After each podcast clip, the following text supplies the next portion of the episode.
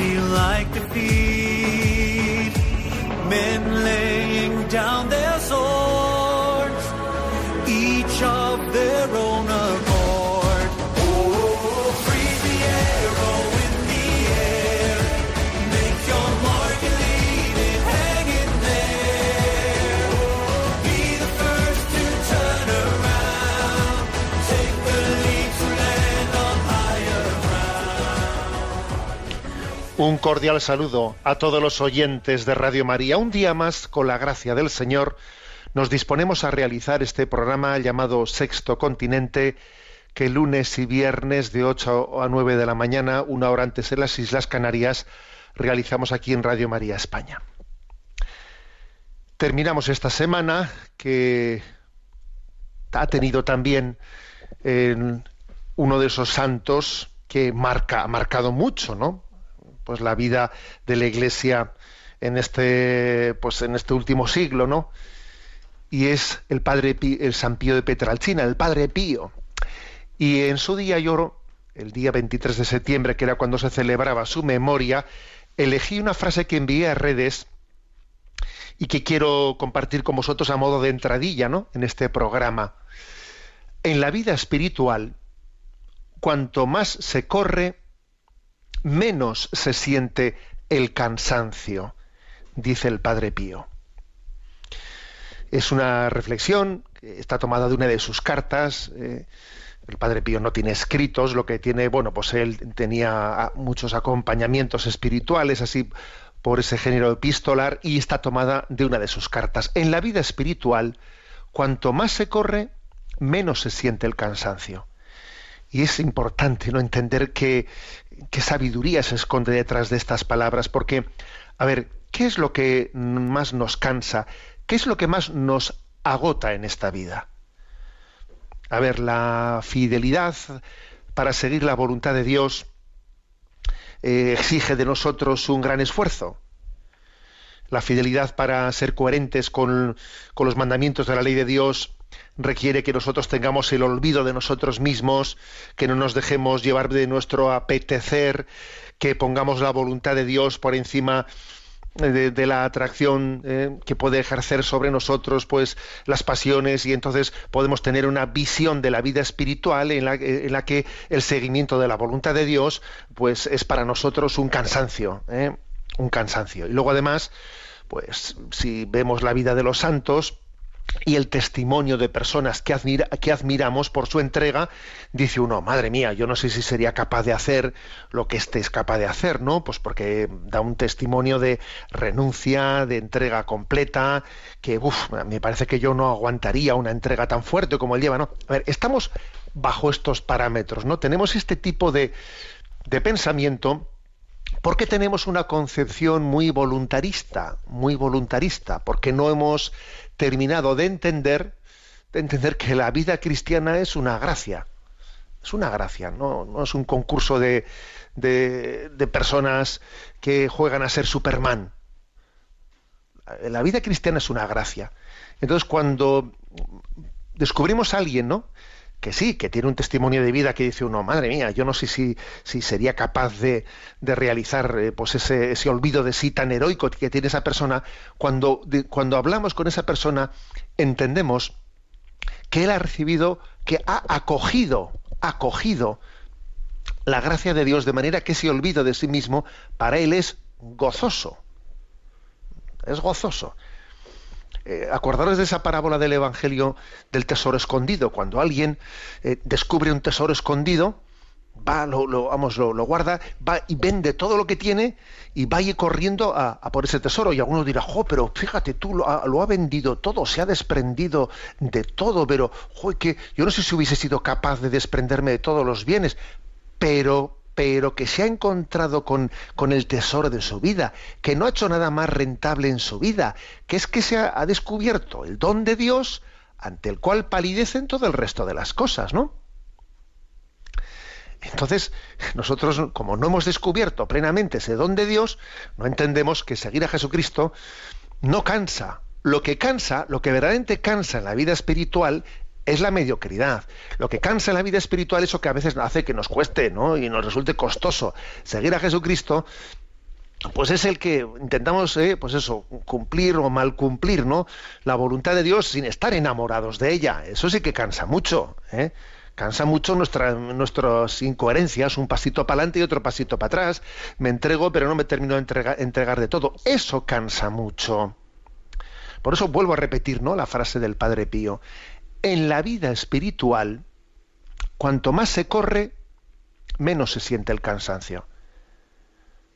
En la vida espiritual, cuanto más entregado está uno a esa voluntad de Dios, porque más ha descubierto el don de Dios, es que las cosas son sencillas. Eh, el olvido de uno mismo se hace, se hace fácil, se hace el espontáneo, porque todo es don, porque todo es gracia. Lo que nos cansa en esta vida no es ser fieles a Dios. Lo que nos cansa en esta vida es intentar seguir a Dios con muchas mediocridades. Eso sí que cansa. Eso sí que cansa y agota, agota. Entonces, esta reflexión del Padre Pío, aquí os la propongo, a modo como quien no dice nada, ¿no? A mí, ¿qué es lo que me cansa? ¿Yo por qué me canso tanto, no? Pues es que igual es mi mediocridad, ¿eh? es mi mediocridad la que el motivo, el motivo del cansancio, ¿no? Si yo estuviese más enamorado ¿eh? del Señor, y si, y si hubiese descubierto ese tesoro escondido, ¿no? en la medida que Él quiere mostrarme, posiblemente no sentiría cansancio. Iría corriendo, vamos, mm, me pegaría la carrera de 100 metros lisos casi sin sentir el cansancio. Bueno, pues ahí os dejo. ¿eh? ¿Qué me cansa a mí? ¿Por qué, ¿Por qué me canso? Quizás sea que todavía no he descubierto suficientemente el don de Dios y cuesta moverme, me cuesta moverme porque no he conocido todavía interiormente, ¿no? Y no he gustado interiormente de ese don de Dios. Yo creo que si lo gustásemos, pegaríamos un bote de la cama cuando suena el despertador, en vez de arrastrarnos ahí, a ver si me levanto. A ver, si conocieras el don de Dios, pegarías un bote de la cama y saltarías y correrías, ¿no? De otra, de otra manera. Repito la frase. En la vida espiritual, cuanto más se corre, menos se siente el cansancio. Sexto Continente es un programa que tiene una interacción con los oyentes que son usuarios de redes sociales, en Instagram y en Twitter, con la cuenta arroba obispo Munilla, en Facebook, con el muro que lleva mi nombre personal de José Ignacio Munilla. Recuerdo que hay una página web multimedia, www.enticonfio.org, en la que tenéis a vuestra disposición pues todos los materiales de evangelización que se han ido generando los últimos años y allí están puestos a vuestra disposición. ¿eh? Y también recuerdo que los programas anteriores están eh, eh, de Sexto Continente, de este programa, los tenéis tanto en el podcast de Radio María como en esa misma página web multimedia anticonfío.org dentro del canal de, de iVox. Bueno, pues dicho esto, ¿habéis oído hablar de las vías para llegar a Dios. ¿Cuáles son las vías para llegar a Dios? Bueno, mm, Santo Tomás de Aquino, él habló de cinco vías para llegar a Dios, ¿no? Santo Tomás de Aquino, mm, él formuló esa, esa, expresión, las vías para llegar a Dios. Se refería a em, razonamientos, eh, razonamientos desde los cuales uno puede concluir la existencia de Dios. Bueno, hoy, voy hoy quiero hablar yo de las otras vías para llegar a Dios. ¿eh?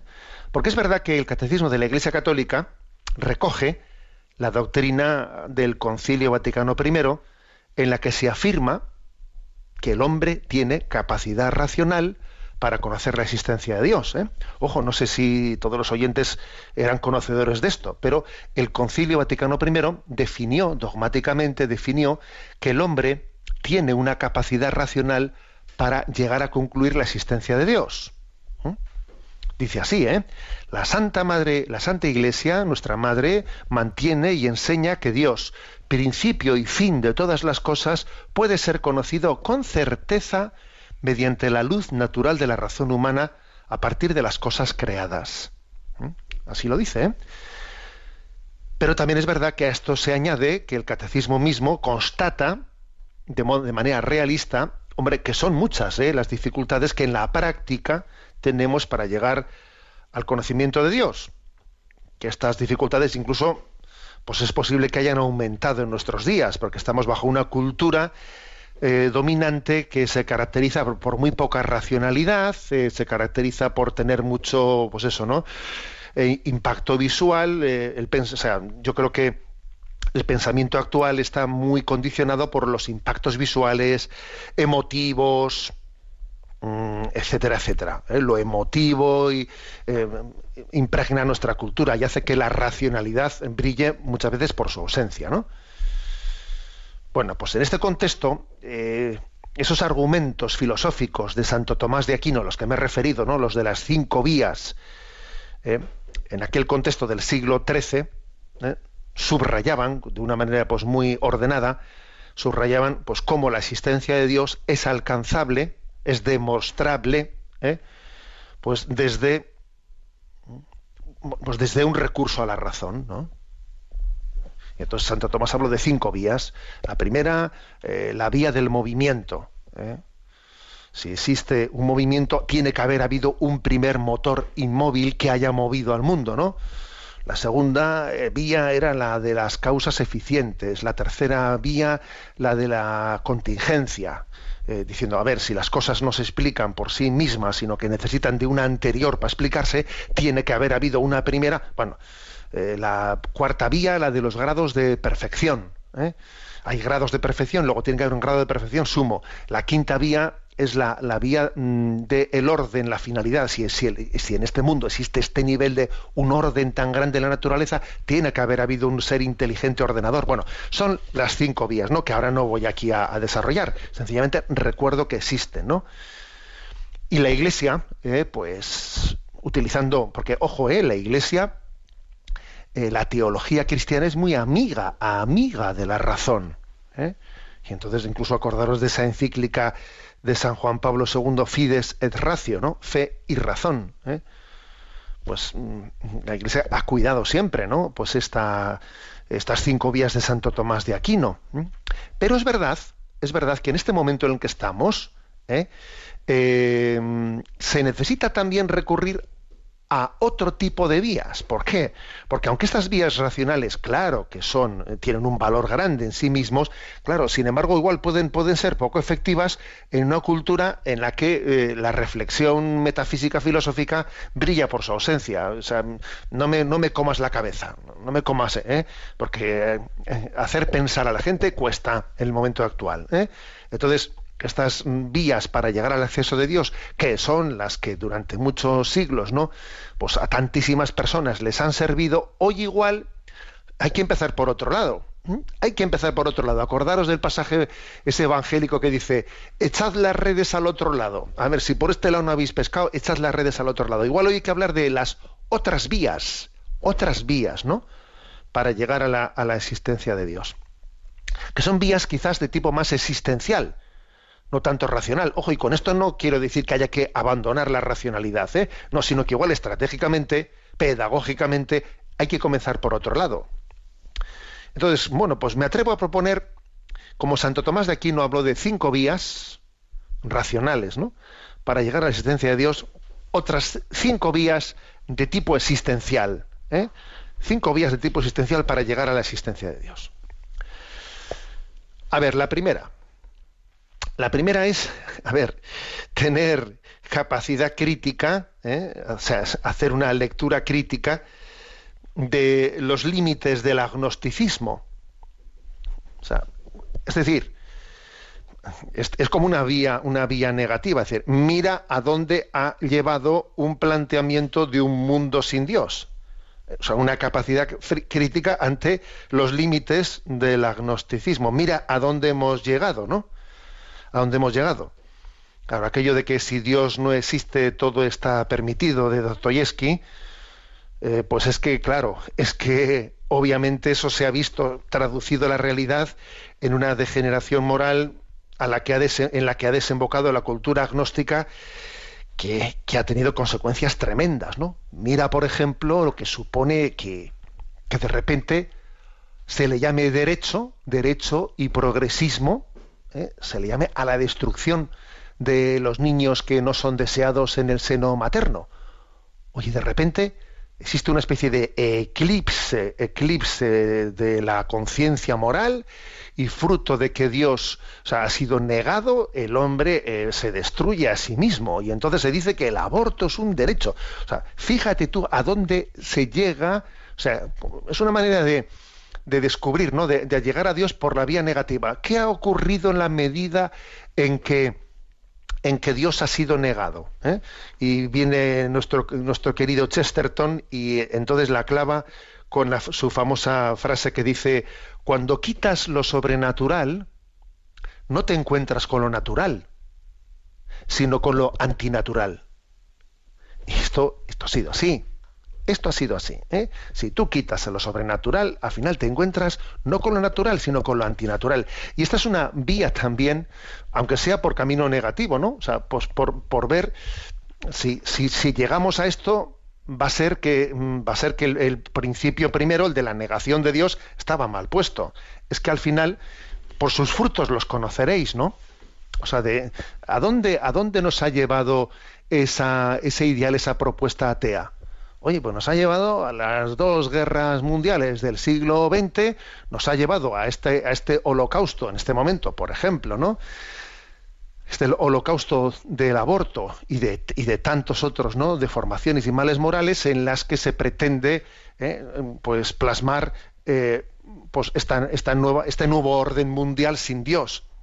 Y entonces dice uno, madre mía, si se llega a esto, si, si, esto es lo que hay, si yo pongo la televisión y veo el sálvame, el otro y el otro, dice, joder, si esta es la cultura, esta es la cultura a la que se, se lleva, ¿no? Habiendo negado a Dios, madre mía, ¿no? Pues va a ser que el, estaba mal puesto el, el, fundamento primero de esa, de esa cultura sin Dios. Por lo tanto, el primer punto es, primera vía para llegar a Dios, capacidad crítica, ¿eh? capacidad crítica ante los, ante los límites del agnosticismo, o sea, ver y descubrir cómo lo que, lo que está mal fundado, pues da, malos frutos, da malos frutos. Ese es el primer punto. ¿eh? Capacidad crítica, porque claro, ver lo que acontece en la historia y encima no tener capacidad... Hay algo peor todavía, ¿no? Hay algo peor que el que millones de niños estén siendo sacrificados en el seno materno. ¿Y qué, puede ser peor que eso? Que eso acontezca sin que haya capacidad crítica, que ya, claro, lógicamente es el colmo. ¿eh? He ahí el primer punto, ¿no? El segundo, el segundo, a ver, mm, estamos hablando de vías, ¿eh? vías existenciales para llegar a descubrir a Dios. La segunda es el humanismo cristiano bueno, en esta cultura en la que el hombre es presentado como la medida de todas las cosas, la existencia de Dios es puesta en cuestión ante la sospecha de que es incompatible la afirmación de Dios, una afirmación teocéntrica, porque eso acaba mermando la autonomía del hombre. Si Dios existe y él tiene una voluntad, entonces el hombre no es libre. No es libre, pero claro, es la voluntad de Dios la que, la que se impone, la que se tiene que imponer. Luego, el hombre no es libre. Pues, a ver, eso básicamente es el planteamiento, ¿no? Y sin embargo, esos prejuicios caen por su peso en la medida en que se demuestra la capacidad humanizadora del cristianismo. La Iglesia ha sido y es experta en humanidades. Y eso es así. Entonces, claro, se ve la cantidad de realizaciones, o sea, no es verdad que la, que la fe en Dios lleve a anular al hombre, o sea, la fe en Dios ha dado a luz un humanismo cristiano, pues en las letras, en las letras, eh, pues en la pues en, el arte, en el arte, en tantísimas cosas, en la música, a ver el, eh, la luz, la luz de la fe ha, encendido muchas luces, ¿no? De la luz de la fe se han derivado muchas luces, ¿no? Y claro, eso, el humanismo cristiano, la, la, la conciencia de que de que el pan de la Eucaristía está ligado al pan de la cultura y el pan de la cultura está también eh, ligado pues a lo que a lo que es también todo aquel pan que alimenta, ¿no? Que alimenta al hombre, el pan del trigo, que tantos necesitados, por ejemplo, ahora en 13 en 13 TV se están produciendo algunos vídeos sobre misioneros por el mundo en el que se ve, oye, los 11.000 misioneros españoles, ¿qué tipo de qué tipo de acciones, o sea, en qué emplean su vida, su vida en el mundo, ¿no? Entonces se ve que el pan de la Eucaristía y el pan de la cultura y el pan de trigo que alimenta también, ¿no? a los hambrientos del mundo son tres panes que están absolutamente unidos, ¿no? Entonces dice, oye, el humanismo cristiano demuestra que no es verdad eso de que ¿eh?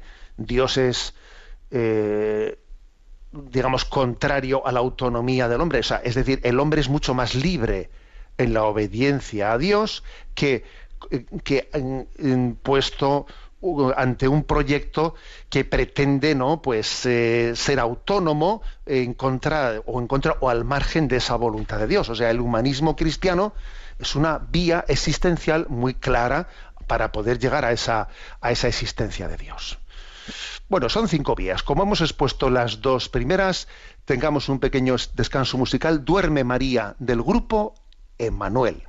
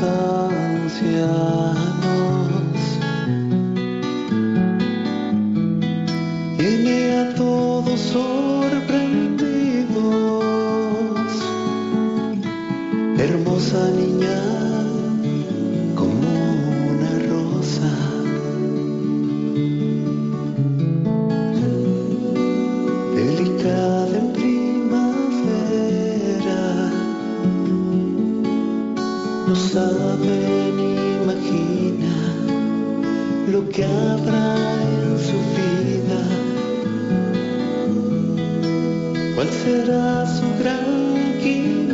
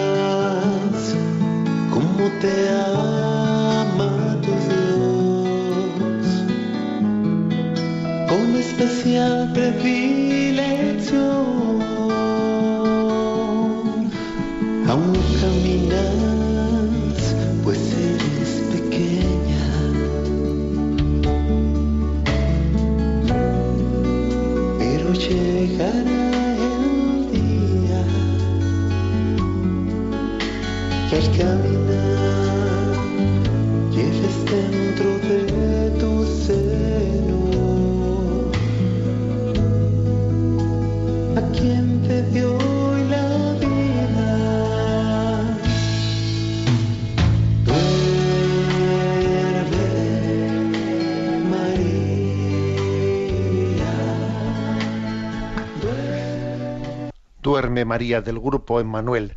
Estamos desarrollando en este programa de Sexto Continente las otras vías para llegar a Dios, las vías existenciales.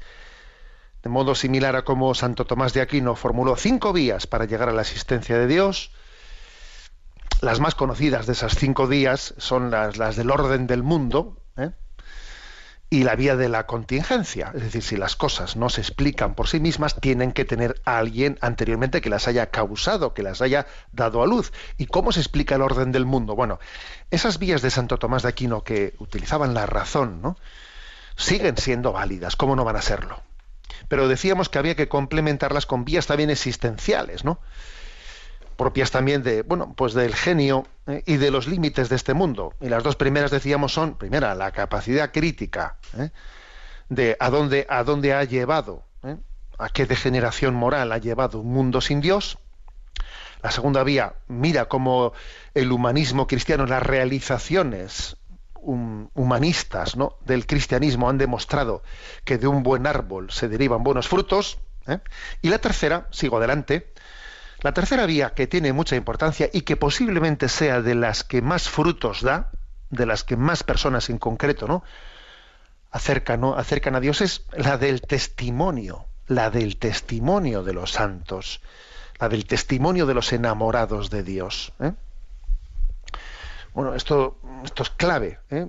porque en gran medida la experiencia de Dios hoy en día se transmite por testimonio más que por argumentos, ¿eh? por testimonio. Aquello, aquella famosa frase de que el mundo necesita más de testigos que de maestros. Ojo, también de maestros. Pero es verdad que lo que mueve especialmente es el testimonio. Entonces, que los santos, los santos, tanto los canonizados como los que sin estarlo dan un testimonio de santidad en su vida, demuestran, demuestran que el motor del mundo, el motor del mundo es el amor son una, pues una, un ejemplo práctico de que no es verdad pues que en esta vida lo determinante sea pues el dinero, que no es verdad que en esta vida lo determinante sea el poder. No, no es verdad. Ellos demuestran que en realidad eh, pues ni, ni, el dinero, ni el poder, ni el placer, o sea, que estas personas han sido movidas por el amor. ¿Es verdad que el, que el amor es el motor del mundo? ¿Es verdad que existe un amor desinteresado? ¿Puede existir un amor desinteresado que sea el que mueva el mundo? Esto te acerca mucho a Dios, ¿eh? Pues sí.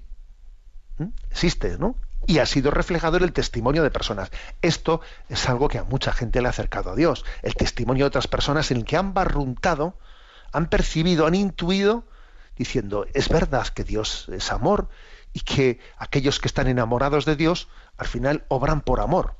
¿eh? Una tercera vía, como veis, muy importante. La cuarta vía es la de la experiencia de la comunión entre nosotros. Porque, claro, em, existe una, pues una, de, nuestra cultura se ha derivado pues un aislamiento, cada uno va a lo suyo, por libre en solitario, cada uno se encierra en su burbuja, en su burbuja y, sin embargo, pues mm, muchos su primer punto ¿no? de, de encuentro o de retorno a Dios ha sido encontrarse con una comunidad, como una comunidad cristiana en la que se han sentido queridos, acogidos, valorados, estimados, han tenido la experiencia de la familia, de la familia, de la comunión en, en el seno pues, de la iglesia, de la iglesia, y eso pues ha, podido ser la iglesia en su conjunto, pero generalmente suele ser pues a través de alguna comunidad cristiana, eh, algún puede ser algún movimiento, puede ser, bueno, pues una comunidad religiosa, vete tú, vete tú a saber, ¿no? Pero han, tenido la experiencia de la comunión, de que eh, la fe en Dios funda comunión. Y, cuando se, y cuando un grupo de personas se reúnen en el nombre de Jesucristo, y Jesucristo es la razón que ha juntado a esas personas, ese, pues, esa familia tiene una capacidad de acogida y tiene una capacidad de sacarnos de nuestro aislamiento y redescubrirnos pues ese, ese calor de familia que uno dice, jo, a mí me gustaría mm, pues, vivir así, eh, desde esta experiencia, ¿no? De, saberme amado y saberme querido incondicionalmente y acogido en este sitio. Aquí me han, me han acogido como si yo hubiese nacido aquí. Oye, es impresionante que me hayan acogido. estoy recién llegado y, aquí me siento acogido con una incondicionalidad que esto es un milagro, ¿no? Bueno, este, esta cuarta vía existencial también es muy importante. Claro que ha habido personas que han redescubierto a Dios por la manera en la que han sido acogidas pues, pues en una familia cristiana, en una ¿eh? comunidad cristiana, en una parroquia, en una asociación. Claro, muchas personas se han acercado a Dios por esto, por, este, por esta vía, por este camino. Y la quinta vía, ¿no? La quinta vía es la de la experiencia interior nuestra, la de la experiencia interior de que solamente Dios nos da paz y alegría en medio de montones de líos, en medio de, eh, del estrés de esta vida, en medio de tantos retos, problemas, contradicciones, de... A ver, o sea, cuando uno llega a experimentar, ¿no? Que cuando me uno a Dios, puedo recibir el milagro de tener paz y alegría en medio de los problemas, o sea, de que nadie me puede robar la paz y la alegría que Dios me da, eso, eso es una vía para decir, a ver, Dios, Dios existe. En medio de este lío en el que estoy metido, en medio de esta prueba tan gorda de mi vida, pues por, por pues imagínate, ¿no? Que puede ser eh, pues enfermedades graves de miembros de nuestra familia, retos laborales, esto, contradicciones, cosas que nos han salido mal, que en medio de todas estas cosas, en medio de todos estos retos, tú puedas ahora mismo decir, a ver, pero en mi interior tengo paz y alegría porque sé que Dios está conmigo, no estoy solo. Esa paz y alegría experimentada en medio de las dificultades, ¿eh? entonces dice un ojo, Dios existe. La gracia de Dios eh, es, es, fecunda. La gracia de Dios nos está, nos está haciendo entender que la cruz es gloriosa si está habitada. Si la cruz está habitada por el resucitado, es que es distinta. Me da, soy capaz de tener paz y alegría en medio de las pruebas. Y sin, y sin estar esperando a que pasen. ¿eh? Ya en medio de las pruebas soy capaz de tener paz y alegría. Esa es otra, otra vía para llegar ¿no? a entender la existencia de Dios. Luego, fijaros, a las cinco vías de Santo Tomás de Aquino, me atrevo a proponer estas otras cinco vías existenciales, ¿eh? que las repito y las formulo brevemente. Primera, capacidad crítica ante los límites del agnosticismo. ¿eh? Mira a dónde ha llevado mira a dónde ha llevado el haber negado a Dios. madre mía, qué terrible, ¿no? ¿Mm? Porque de un árbol, ¿eh? de un árbol bueno no pueden salir esos frutos malos. O sea, de ese agnosticismo, de esa, de esa cosmovisión sin Dios, pues claro, solamente puede salir lo que ha salido. ¿eh? Segundo lugar, mira de la cultura, ¿no? cristiana cuántas, ¿no? cuántas realizaciones humanistas han salido que dice es imposible que, el árbol fuese malo si ha dado tantos frutos buenos. Tercer lugar, en tercer lugar, eh, la tercera vía para llegar a Dios, el testimonio personal de los santos, el testimonio personal ya no en la cultura, sino en nuestra vida, en nuestra vida concreta, en la que nos demuestran que es el amor el motor de su vida, que existe un amor incondicional y es el motor de sus vidas. En cuarto lugar, ¿no? La vía de el encuentro o sea, de la experiencia de la comunión en, la comunidad cristiana, en un grupo cristiano, en una parroquia, en una familia cristiana, en una familia que dice uno, madre mía, esta comunión es que te enamora, te enamora. Y en quinto y último lugar, ¿no? El don de bueno, el don de poder vivir en medio de problemas, de dificultades, de todo tipo de, de retos con la paz y la alegría que nadie te puede robar, que solo Dios te ha podido dar y que, y que Él no va a permitir que nadie te la quite si estás íntimamente unido a Él, ¿no? Son como cinco vías, ¿no? Para decir, a ver, Dios está aquí, Dios está aquí, ¿no? Cuando uno hace esta lectura, lectura de la vida, de la realidad, de la historia, de nuestra propia vida interior. Bueno, tenemos nuestro rincón del DOCAT. Nos toca el punto 154. Y dice, ¿por qué debe existir un derecho propio de los trabajadores? ¿Eh? Seguimos con este compendio de la doctrina social de la Iglesia. ¿Por qué debe existir un derecho propio de los trabajadores? En la economía de mercado, dice, entre los dos firmantes de un contrato existe solo un auténtico equilibrio y un espacio de maniobra para la estructuración del acuerdo cuando las dos partes comparten las mismas informaciones y un mismo poder económico. Esto, sin embargo, no es el caso a la hora de firmar contratos laborales. Por lo general, las empresas suelen estar mejor informadas y gozan de una posición económica superior. Por ello, los intereses justificados de los trabajadores deben ser protegidos por un derecho especial que se llama derecho de los trabajadores. Este protege, por ejemplo, de la infrarremuneración salarial, garantiza el derecho al descanso, tener el domingo libre y vacaciones y asegurar al trabajador en los casos de desempleo y de enfermedad.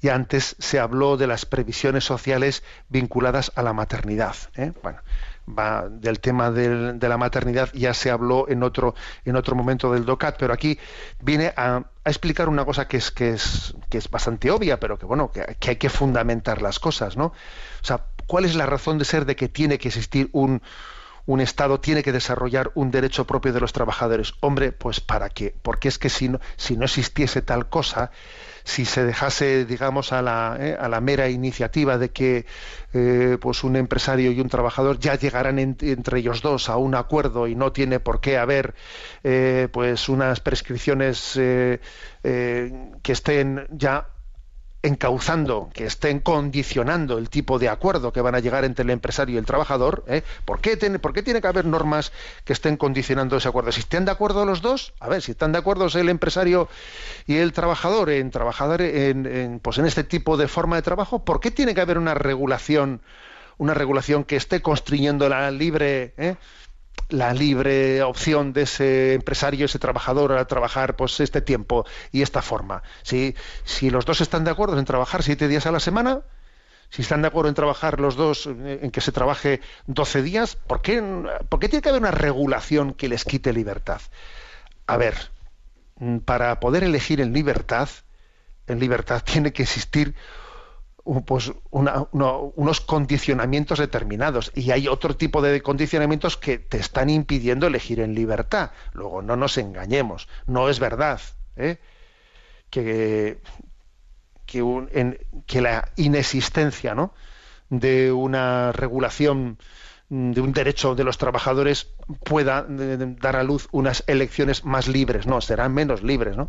Aquí para explicar esto, se hace una cita de Aristóteles, no os lo perdáis, de Aristóteles, y dice, suelen ser siempre los más débiles los que buscan la igualdad y el derecho, pero los más poderosos no se ocupan de ello. A ver, suele ser así. Eso lo dice Aristóteles, oye, siglos antes de Jesucristo. Dice, a ver, la experiencia dice que quienes buscan la, la igualdad y el derecho, hombre, pues los que son más débiles el que es más fuerte no va a no, no, no, siente esa necesidad, ¿sabes?, de buscar la igualdad y el derecho.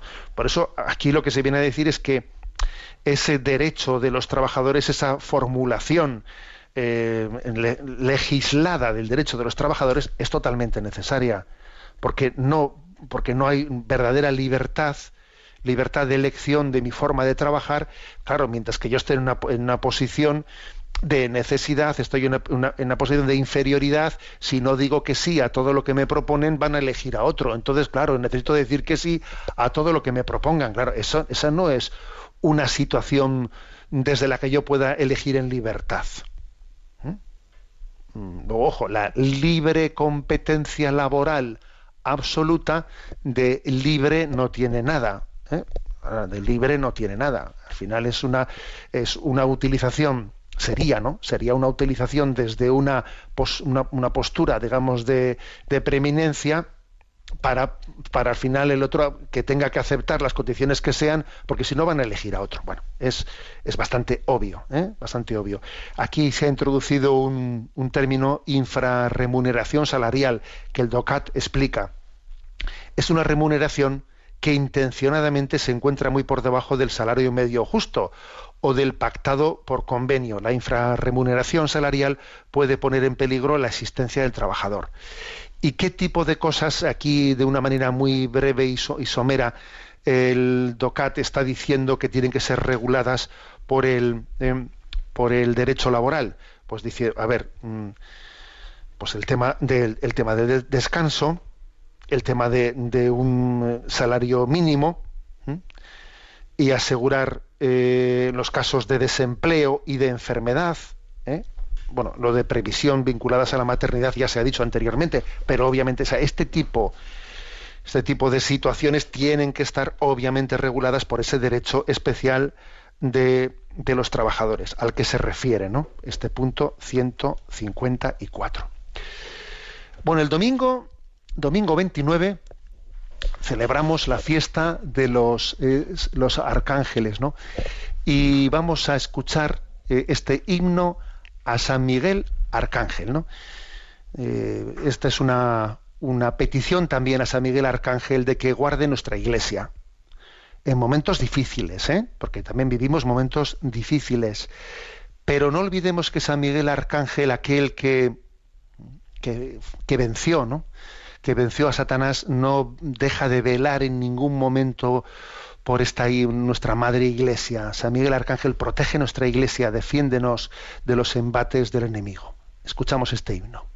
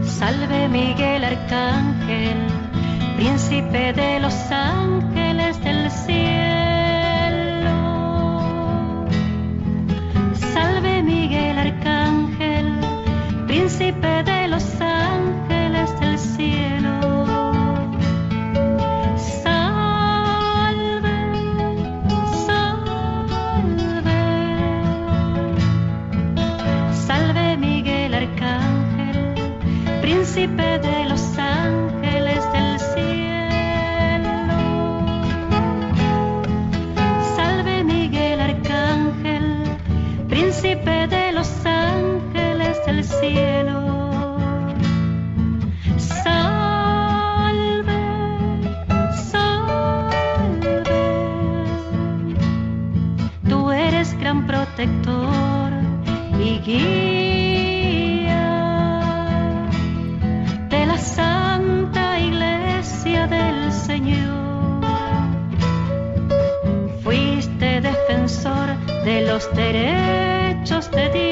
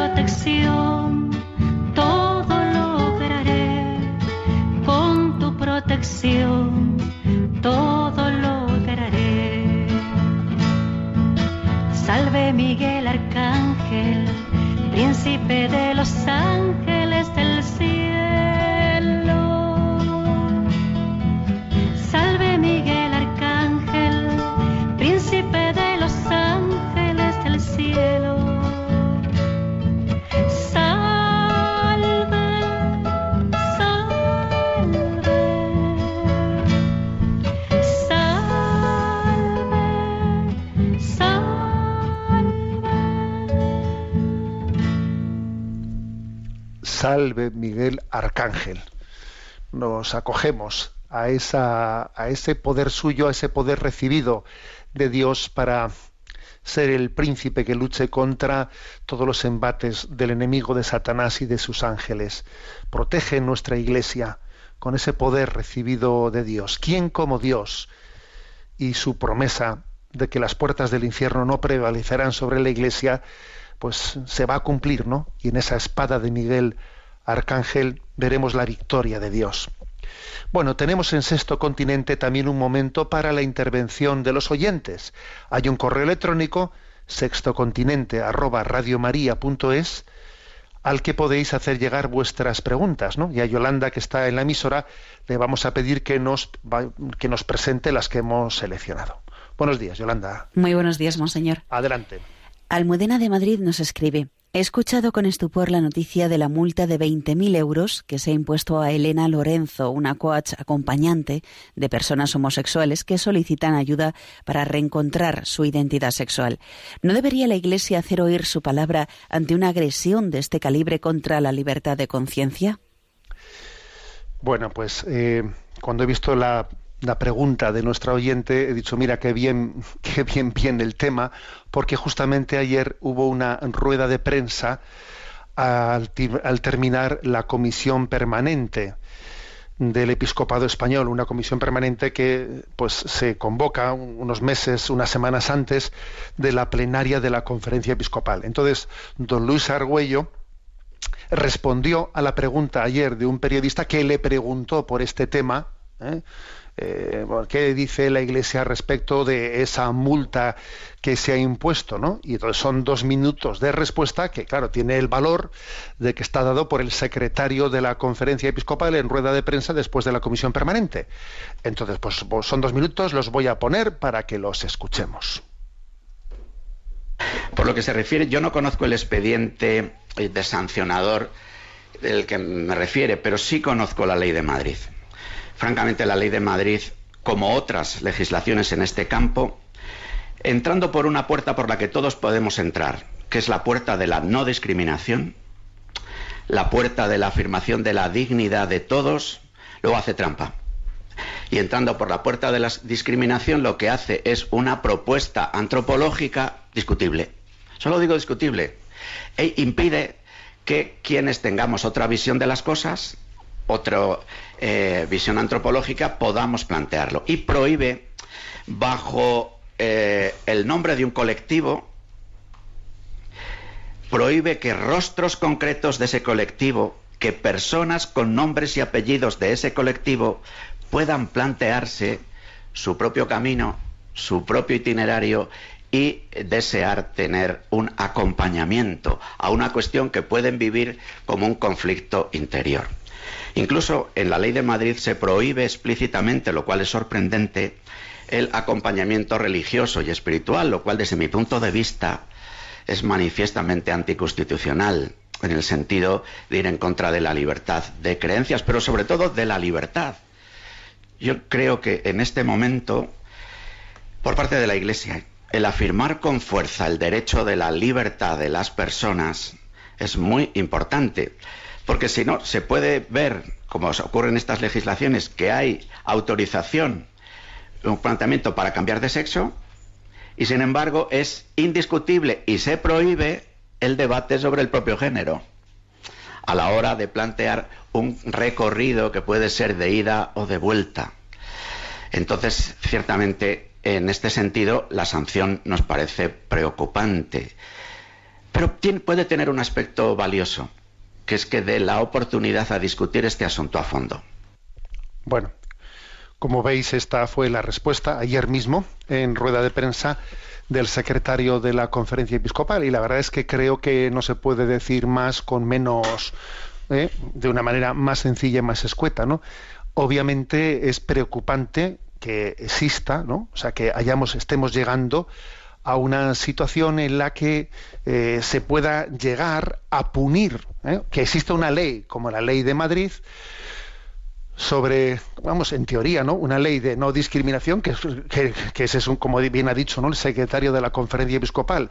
¿Quién se va a oponer, eh, por supuesto, ¿no? Desde el, desde el punto de vista cristiano a la no discriminación, claro, pero es que es una trampa, como dice él, esa expresión de no discriminación, porque detrás de, de una de esa no discriminación existe un pensamiento único en el que se está obligando a una interpretación única a las personas homosexuales de cómo entender su identidad.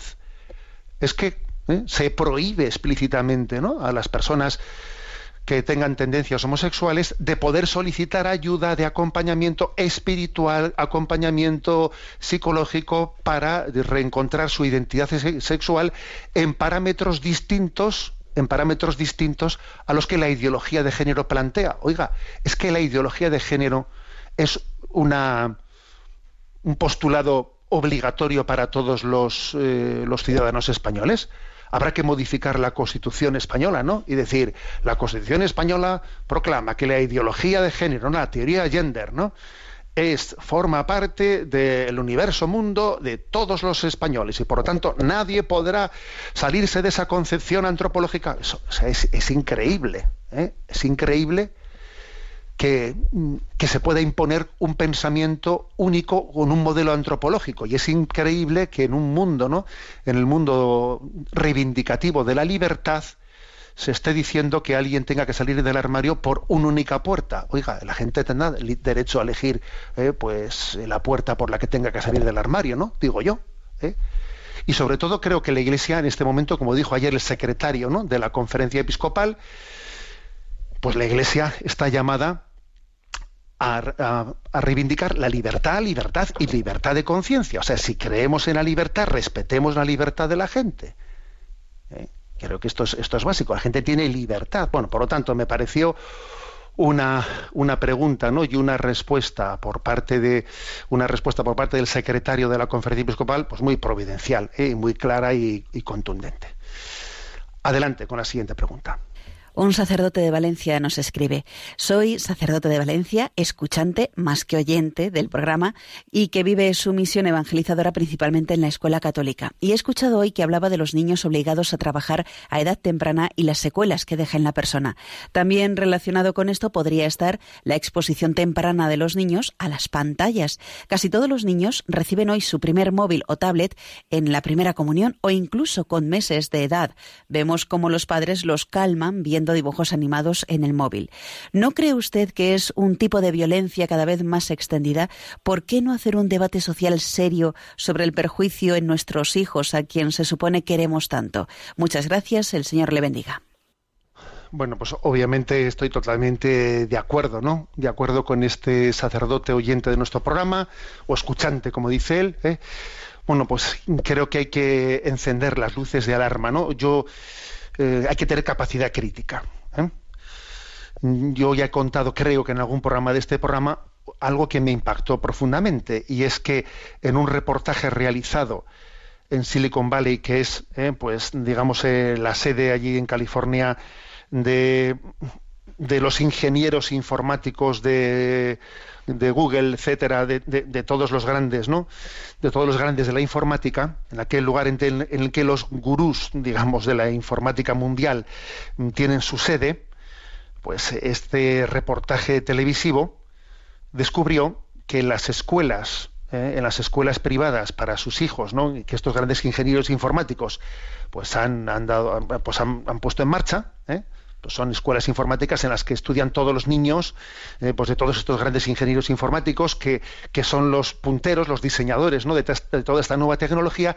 Y éteme aquí que en ese reportaje se descubre que ellos han hecho un modelo, ¿no? un modelo educativo en el que no permiten para nada que sus niños tengan acceso en la educación a dispositivos, dispositivos eh, tecnológicos.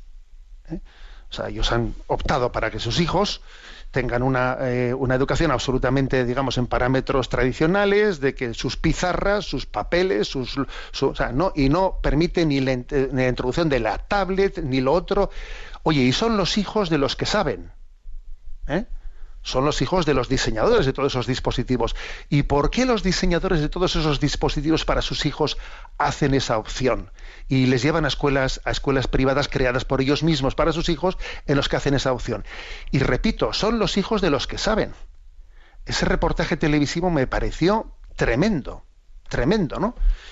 Y, el mundo sigue adelante y nosotros eh, estamos pues, cuando mostramos una pues una escuela un colegio pues, eh, que, tiene que tiene parámetros parámetros de ser eh, de ser mm, digamos pues avanzado pues utilizan se muestra como que mira aquí se utiliza más las tablets se utiliza y, y, es como un signo de, de enseñanza avanzada. Bueno eso es eso es verdad es verdad, hay tantos, digamos, tantas preguntas sin responder detrás de si existe de una manera subliminal, ¿no? Subliminal una capacidad, o sea, un influjo de, generar adicciones en el mundo de las pantallas y el mundo que está todo eso por descubrir, me parece a mí que tenemos que tener una capacidad crítica mucho más importante de la que estamos teniendo. Bien, tenemos el tiempo cumplido y pues concluyo también, ¿no? De nuevo encomendándome a San Miguel Arcángel, como hemos, como hemos dicho en este programa. ¿eh? Nos encomendamos este domingo, aunque no se celebre, porque claro, al coincidir con domingo la fiesta de San Miguel Arcángel, la liturgia que celebraremos será la dominical, pero nos encomendamos a él. San Miguel Arcángel, protégenos, protege a esta iglesia, protege nuestra familia, protege a esta casa también de Radio María, protege el proyecto de evangelización de nuestra Madre Iglesia. La bendición de Dios Todopoderoso, Padre, Hijo y Espíritu Santo, descienda sobre vosotros. Alabado sea Jesucristo.